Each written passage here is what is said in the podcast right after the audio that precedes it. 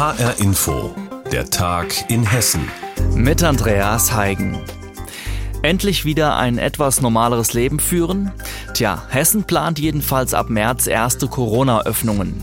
Kontaktbeschränkungen sollen gelockert werden und auch der Handel soll Kunden empfangen dürfen. Allerdings nur nach Voranmeldung. Ministerpräsident Volker Bouffier und Wirtschaftsminister Tarek Al-Wazir haben dazu jetzt Perspektiven für eine verantwortungsvolle Öffnung vorgestellt. Geplant ist ein Vier-Stufen-Modell. Die erste Öffnungsstufe soll im kommenden Monat beginnen. Bouffier wünscht sich aber auch eine bundeseinheitliche Verständigung. Ob es die geben wird, ist noch unklar. Aus Wiesbaden Andreas Meyer-Feist. Ein Stufenplan ohne Zeitangaben, aber doch mit viel Hoffnung. Shoppen, im Biergarten sitzen, volle Schulklassen und ein leeres Homeoffice. Wer diesen Plan liest, könnte schon fast ins Träumen kommen. Das Zauberwort heißt Öffnung. Hier will Volker Bouffier im März einen vorsichtigen Anfang machen mit der ersten Stufe seines Öffnungsplans. Vor allem der Handel soll profitieren. Inzwischen sieht es nämlich nicht mehr so übel aus an der Corona-Front. Die Menschen in Alten- und Pflegeheimen zum Großteil geimpft. Und auch aus den Intensivstationen kommen nicht mehr nur schlechte Nachrichten. In den letzten Wochen haben wir eine Entspannung erlebt. Das heißt, es geht in die richtige Richtung. Weniger Schwerkranke, mehr Chancen für Freiheiten, die auch Ungerechtigkeiten stoppen sollen. Dazu gab es von Bouffier schon bei einer Parteiveranstaltung in dieser Woche klare Ansagen. Dass große Discounter scheinbar alles dürften, aber kleine Läden nichts sei untragbar. Jetzt sollen die Kunden wieder in die Geschäfte kommen, wenn sie vorher einen Termin ausmachen. Klar für Bouffier. Dass natürlich da nicht 10 oder 20 Leute in einen kleinen Laden reingehen, sondern es bleibt bei den Kriterien, die wir dort haben, mit 20 Quadratmetern und natürlich auch mit äh, besonderer Maske. Auf der ersten Stufe des Hessenplans steht noch mehr, unter anderem Training auf Sportplätzen, offene Zoos und Freilichtmuseen. Vieles kommt aber erst später, zum Beispiel die Öffnung der Gastronomie, zumindest im Außenbereich. Im Biergarten sitzen, vor April wohl kaum denkbar aber dann vielleicht. Dass sich die Landesregierung nicht auf einen Zeitplan festnageln lassen will, hat gleich zwei Gründe. Zum einen, das Virus sei mit all seinen Mutationen noch zu wenig kalkulierbar und zum zweiten ebenso wenig das, was Bund und Länder auf ihrer nächsten Corona-Konferenz beschließen oder eben nicht. Der grüne Wirtschaftsminister Tarek Al-Wazir vergleicht das alles mit einem Marathonlauf von 42 Kilometern. Die gute Nachricht ist, ich bin überzeugt davon, dass wir einen großen Teil dieser 42 Kilometer hinter uns haben. Die schlechte Nachricht, die, die letzten 10, 12 Kilometer, die tun besonders weh. Deshalb bleibt die schwarz-grüne Koalition dabei. Wir wissen, dass viele Leute sich wünschen, dass es wieder eine Normalität gibt. Wir alle sind von Corona genervt. Hessen macht es sich hier aber auch nicht unbedingt einfach. Während andere Länder einfach beschließen, was sie wollen, setzt Bouffier auf die Schwarmintelligenz der Bund-Länder-Runden, auf gemeinsame Beschlüsse und damit auch auf Enttäuschungen. Denn andere Länderchefs wollen nicht unbedingt nur an einem Strang ziehen. Beispiel Markus Söder. In Bayern öffnen am Montag die Baumärkte, in Hessen bleiben sie noch zu. Wir sind von sechs Ländern umgeben. Baumärkte haben jetzt um uns herum alle beschlossen aufzumachen. Dann wird es eine für uns große Herausforderung und trotzdem werde ich Wert darauf legen, dass wir das gemeinsam beschließen. Auf der anderen Rheinseite hat Bouffiers SPD-Kollegin in Rheinland-Pfalz Malu Dreyer schon selbst beschlossen, was sie will. Einkaufen nach Termin ab dem 1. März, nämlich mit dem Thema Terminshopping. Das ist wirklich nur eine sehr kleine Erweiterung. Aber Bouffier will damit warten bis zur Bund-Länder-Konferenz Mitte nächster Woche. Mit anderen Worten, es dauert etwas länger. Zu den angedachten Corona-Lockerungen in Hessen haben wir Andreas Meyer-Feist aus Wiesbaden gehört. Die hessische Landesregierung plant also ein Vier-Stufen-Modell, nach dem das öffentliche Leben wieder schrittweise vorsichtig hochgefahren werden soll. Konkrete Beschlüsse sind das aber noch nicht, eher eine Skizze. Doch wie finden die Menschen in Hessen das? Reporterin Jutta Nieswand hat sich in Frankfurt umgehört. Auf der Schweizer Straße in Frankfurt-Sachsenhausen. Viele Lokale sind einfach geschlossen, ebenso wie die Einzelhandelsgeschäfte. Nur hier oder da gibt es Speisen und Getränke to go, die die Kunden dann ein paar Meter weiter essen und trinken. Ihre Meinung zu möglichen Lockerungen? Ich würde mir wünschen, dass die Gastronomie draußen aufmachen kann. Dass man wieder einen Ort hat, wo man dann zumindest einen Kaffee trinken gehen kann. Wäre schön, wenn man ein bisschen wieder Lockerungen hat und dergleichen, aber Das Ding ist natürlich, wenn es wieder warm ist, Gastronomie, wenn die offen hat, das animiert auch so ein bisschen wieder die Leute. Alles ist wieder am Funktionieren. Suggeriert vielleicht auch ein falsches Bild. Ich fände es toll, wenn die kleinen Läden wieder aufmachen würden. Da würde ich mich sehr freuen. Mit Hygienekonzepten, finde ich, ist das kein Problem. Theo Deloklidis hat ein Lokal auf der Schweizer Straße und das schon seit über zehn Jahren. Doch zurzeit hat er es geschlossen. Seine Hoffnung?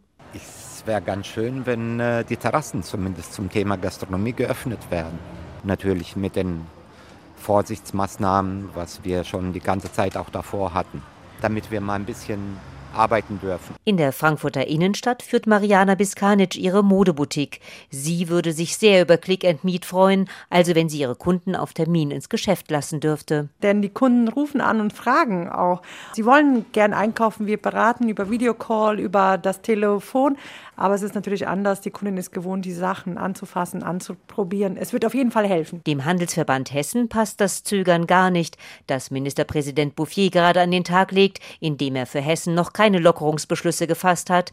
Verbandspräsident Jochen Ruths hätte sich den Mut gewünscht, wenigstens mit dem Konzept Click and Meet in Hessen voranzugehen. Wir haben jetzt die Chance zu zeigen, wie sicher einkaufen gehen kann und wie schnell wir den Händlern das Signal geben können, es geht weiter, wir können selbst was erarbeiten, wir sind nicht mehr hundertprozentig auf irgendwelche Hilfen angewiesen, sondern wir können uns da selbst helfen. Das ist unser Wunsch zum 1. März. Corona-Lockerungen in Hessen in Sicht. Reporterin Jutta Nieswand hat gefragt, was die Bürger von dem angedachten Vier-Stufen-Modell halten. Seit Ende 2018 berichten wir über rechte Chatgruppen bei der hessischen Polizei. Jetzt gibt es konkrete Anklagen gegen Beamte. Die erste dieser Chatgruppen war im ersten Revier der Frankfurter Polizei auf der Zeil aufgeflogen. Entdeckt wurde sie durch Ermittlungen zu rechtsextremen Drohbriefen, die mit NSU 2.0 unterzeichnet wurden. Die Frankfurter Staatsanwaltschaft hat dann aber noch weitere Polizei-Chatgruppen aufgedeckt. Und jetzt gibt es insgesamt vier Verfahren gegen hessische Polizisten.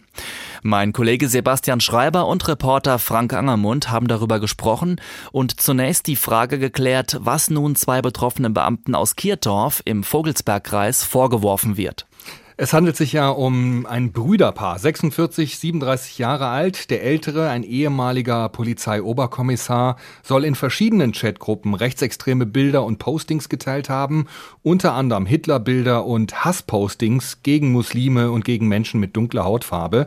Es gab rund 30 Empfänger, darunter auch weitere Polizisten, und bei der Durchsuchung seines Hauses hat die Polizei dann auch noch unerlaubte Schusswaffen und Stichwaffen gefunden, Sprengstoff gefunden, Munition für Kriegswaffen gefunden und die Ermittler haben NS-Devotionalien entdeckt. Ein Zimmer soll einem NS-Museum geglichen haben und gegen den Verdächtigen läuft auch ein Disziplinarverfahren. Mhm. Frank, wie sieht's denn mit dem Bruder aus? Ja, der ist inzwischen freiwillig aus dem Polizeidienst ausgeschieden, 37 Jahre alt. Auch bei ihm sind Schusswaffen und Munition gefunden worden.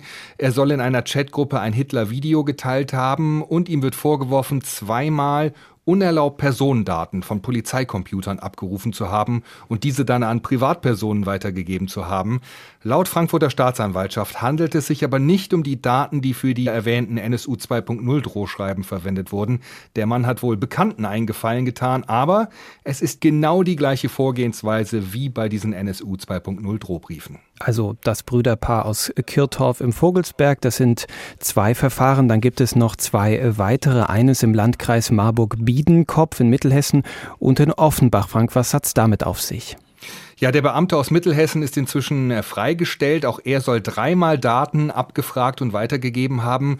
Und dann gibt es noch einen Kommissaranwärter aus Mülheim von der Bereitschaftspolizei. Er soll, das ist jetzt was ganz anderes, Kinderpornos auf seinem Handy gehabt haben.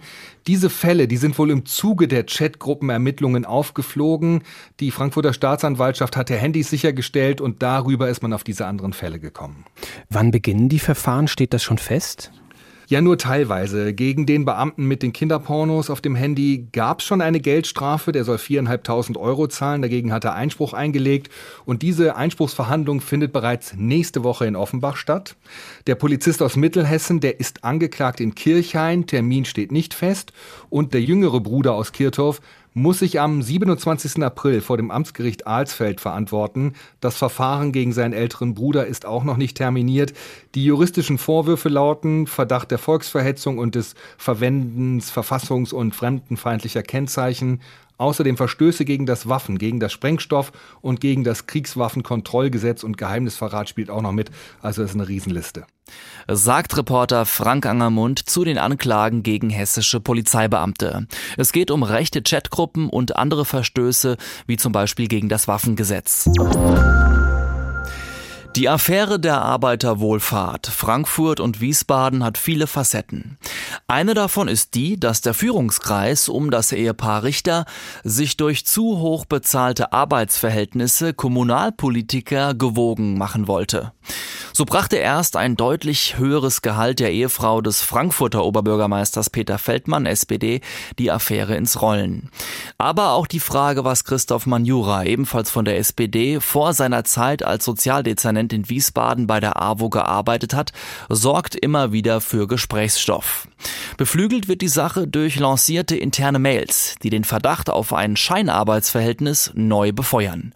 Volker Siefert berichtet. Transparenz, so lautet das Motto der neuen AWO-Vorstände. Jedes fragwürdige Arbeitsverhältnis aus der Vergangenheit haben sie auf den Prüfstand gestellt. Es gibt ja etliche dieser Arbeitsverhältnisse, die dann betitelt worden sind wie Assistenz oder Referent oder Referentin der Geschäftsführung, wo aus unserer Sicht von vornherein klar war, es besteht gar nicht die Absicht, sie hier in Wiesbaden tatsächlich zu beschäftigen. So Vorstand Franz Beetz im Sommer vergangenen Jahres in einem HR-Interview. Zu den Scheinarbeitsverhältnissen zählte er das der späteren Ehefrau des Frankfurter Oberbürgermeisters Peter Feldmann SPD. Bevor sie Kita-Leiterin in Frankfurt wurde, war sie bei der AWO Wiesbaden unter Vertrag. Oder der etwas später bekannt gewordene Fall der Tochter eines CDU-Stadtverordneten in Wiesbaden, auch sie zum Schein beschäftigt. Diese beiden Fälle tauchen auch in einer lancierten internen AWO-Mail über Scheinarbeitsverhältnisse auf aber auch der Name des SPD-Sozialdezernenten Christoph Manjura. Als Referent der ehemaligen Geschäftsführerin Hannelore Richter soll er Geld kassiert haben, ohne zu arbeiten. Die Mail befeuerte die Debatte im Revisionsausschuss gestern Abend. Christian Diers, FDP-Fraktionschef. Wir als Stadtverordnete interessieren uns natürlich über die Beschäftigung damals von Herrn Stadtrat Manjura. Also die Frage Scheinbeschäftigung ja oder nein, die er zwar schon beantwortet hat, äh, es allerdings durch die E-Mails, die momentan im Umlauf sind, natürlich da wieder Fragen, äh, wieder neue Fragen aufgeworfen werden. Die Manjura gestern nicht beantworten konnte, Wegen eines plötzlich aufgetretenen Krankheitsfalls war er nicht in den Revisionsausschuss gekommen. Bei früherer Gelegenheit hatte er den Verdacht auf ein Scheinarbeitsverhältnis weit von sich gewiesen, er habe seinen Job des Referenten der Geschäftsführung ausgefüllt, sei in der AWO-Verwaltung bekannt gewesen.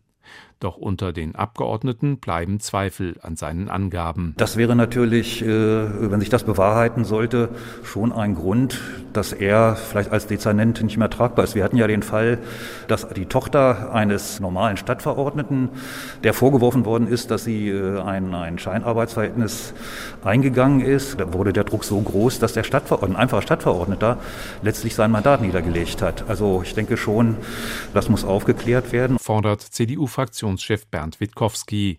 Aber auch an die Adresse des neuen AWO-Vorstandes wurden im Revisionsausschuss Forderungen laut. Um das Vertrauen in die AWO wiederherzustellen, genüge es nicht, darauf zu verweisen. Für den Sozialdezernenten Manjura legen Arbeitsergebnisse vor und er sei in der Verwaltung bekannt gewesen. Weitere Fragen Richtung AWO sollen folgen.